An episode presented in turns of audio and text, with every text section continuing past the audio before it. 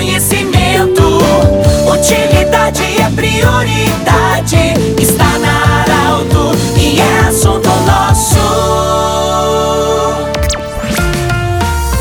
Olá, ouvintes estamos iniciando o assunto nosso desta sexta-feira. Para Unimed Vale do Taquari Vale do Rio Pardo, para Centro Regional de Otorrino Laringologia, sua sede anexo Hospital de Monte Alverne, também para a Cindy Lojas, Cindy Lojas lembra, compre no comércio local, valorize a economia do seu município. E Agrofel, tudo para o produtor, tudo para o criador, em Rio Pardo, no centro de Rio Pardo. Nós estamos acolhendo hoje o psicólogo Antônio Weber, você sabe que sexta-feira a pauta é a saúde, e nós vamos falar com o Dr. Antônio Weber sobre dependência química. Doutor, primeiramente, muito obrigado por você ter aceito o convite de estar aqui conosco hoje. E o que, que é dependência química? De que, que nós estamos falando quando falamos de um ser humano dependente químico? Bem-vindo. Obrigado pelo convite, é um prazer estar uh, junto contigo, Pedro, com os teus ouvintes, uh, e poder falar desse tema que às vezes é bem complexo, é, a gente quer evitar. Mas uh, nós não podemos pensar onde a dependência química, o alcoolismo, é como vagabundagem, como falta de caráter, uh,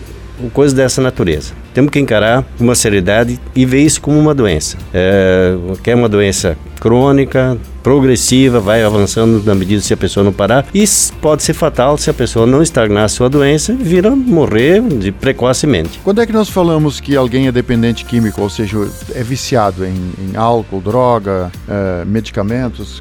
Quando, quando podemos falar sobre isso? Isso. Então, é, a pessoa começa muitas vezes muito cedo, em geral. Isso é um, uma das coisas que eu percebo lá quando faço as entrevistas. Quando eles dizem, ah, o primeiro por na vida foi aos 12 anos. O outro dia até alguém me contou, não sei se é verdade, ele dizendo que aos quatro anos tomou o primeiro porte na vida. E depois, claro, deu sequência, onde foi aumentando uh, progressivamente. Então, aquela pessoa que não consegue estacionar a sua doença e uh, vai tolerando, vai aguentando cada vez mais a bebida, uh, talvez no primeiro por, lá na adolescência, tomou duas, três cervejas e fez um, tá, deu um show, vomitou, fez escambau de problema. E daqui a pouco ele continua bebendo, moderadamente, mas vai aumentando o consumo dele. Daqui a pouco ele precisa de seis cervejas para chegar no mesmo ponto que ele chegou na primeira vez. Vai aumentando, daqui a pouco precisa de 10 cervejas. E chegar ao ponto extremo, com um senhor aqui no município próximo, tomava em média um engradado de cerveja por dia. E na droga acontece isso da mesma forma. A pessoa começa, no primeiro momento, experimentar para ver como é que é, para ver se sente alguma coisa diferente, um prazer. E se ele cria uma liga, tem uma vantagem, ele provavelmente vai progredindo, vai tolerando cada vez mais. Tá?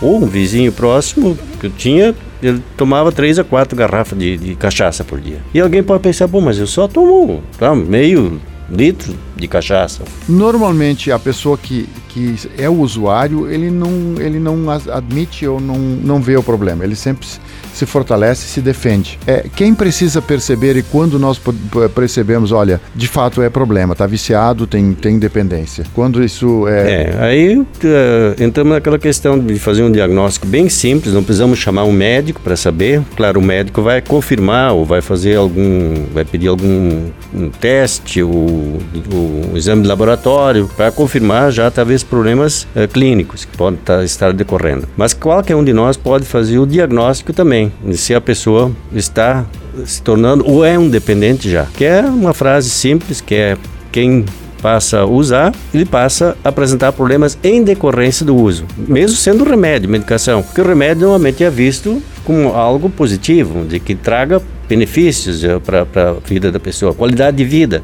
Tá? Agora, quando não é mais isso, aí de que há um, um, um exagero e a pessoa precisa tomar e não consegue se livrar e, e apresenta problema em cima de problema. Problema no financeiro, as contas já não fecham, é, passa a desviar boa parte do dinheiro para o consumo da, do álcool, da droga, é, passa a apresentar problema no trabalho, tá? profissionalmente não é mais aquele profissional. Fica violento. Fica violento, agressivo. Ou às vezes tem o, alcoolista também, que é o que a gente chama bebe quieto. Ele bebe, bebe, enche a cara, chega dentro de casa e vai dormir. Mas qual é a mulher que quer um marido desse aí bom de cama, de bêbado, desmaiado ali de, de, de, de então é um problema.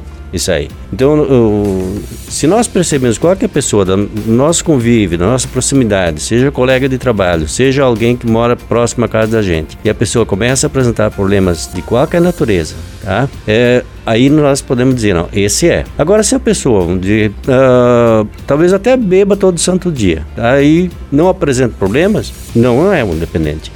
Tá? E junto com a dependência da, da pessoa que está doente, tá? É, nós temos as pessoas próximas, especialmente os familiares, que se tornam então, os codependentes. Sofrem junto ou adoecem junto com o dependente. E às vezes até mais com a diferença. Ele não ingere, tá? o familiar não ingere, mas está neurótico, está preocupado, não sabe mais o que fazer, para que lado se dirigir. A consequência do familiar muitas vezes é, é, é, é um, é, uma, é uma coisa muito triste, sim, de acompanhar e ter esse sofrimento. Nós falamos com o Dr. Antônio Weber, ele que é psicólogo e acompanha e faz um lindo trabalho na comunidade terapêutica Recomeçar. Nós queremos agradecer a visita e indicar sempre que esse programa vai estar em formato podcast em instantes na Arauto 957, também no Instagram da Arauto. Um grande abraço e até a próxima edição do Assunto Nosso. De interesse da comunidade, informação gerando conhecimento,